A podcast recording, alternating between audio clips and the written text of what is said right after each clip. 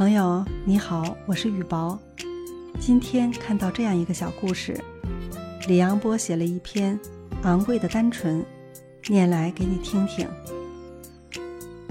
国王最心爱的猫爬到树上去了，国王担心它不肯下来，就苦苦地哀求它：“亲爱的猫咪，请回到我身边来吧。”猫不肯下来。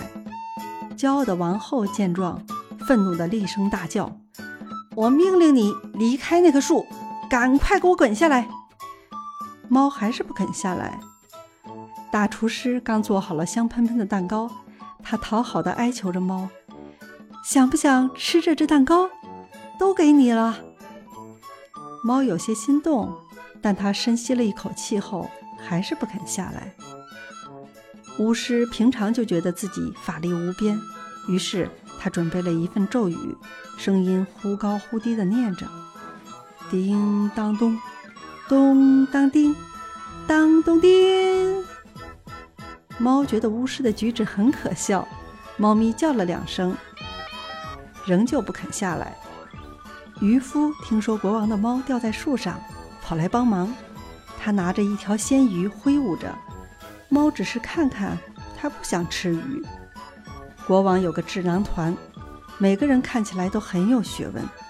他们召开紧急会议，讨论了许久，终于找到了问题的症结所在。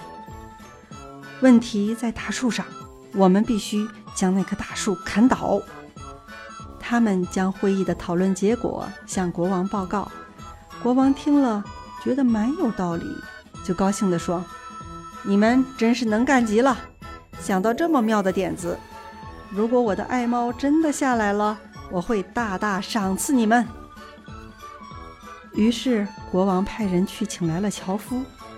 正当樵夫挥起斧头要往树上砍下去时，他忽然停住了，因为他听到了一个小孩的声音：“国王到底在想什么？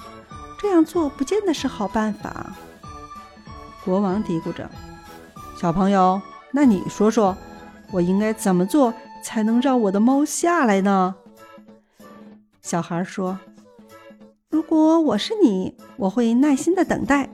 我相信，当他想下来的时候，他就会自己下来。”那天夜里，国王睡到半夜，忽然觉得有东西坐在他的额上。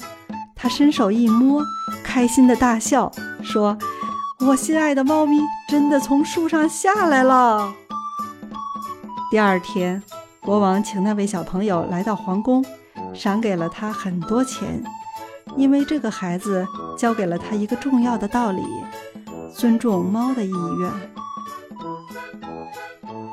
朋友，尊重他人的人格，尊重他的一切习惯与意愿，这需要一颗宽大包容的心。每个人的行为方式都有各自的特点。我们不能够要求别人与自己保持一致，也绝做不到这种一致。你是怎么想的呢？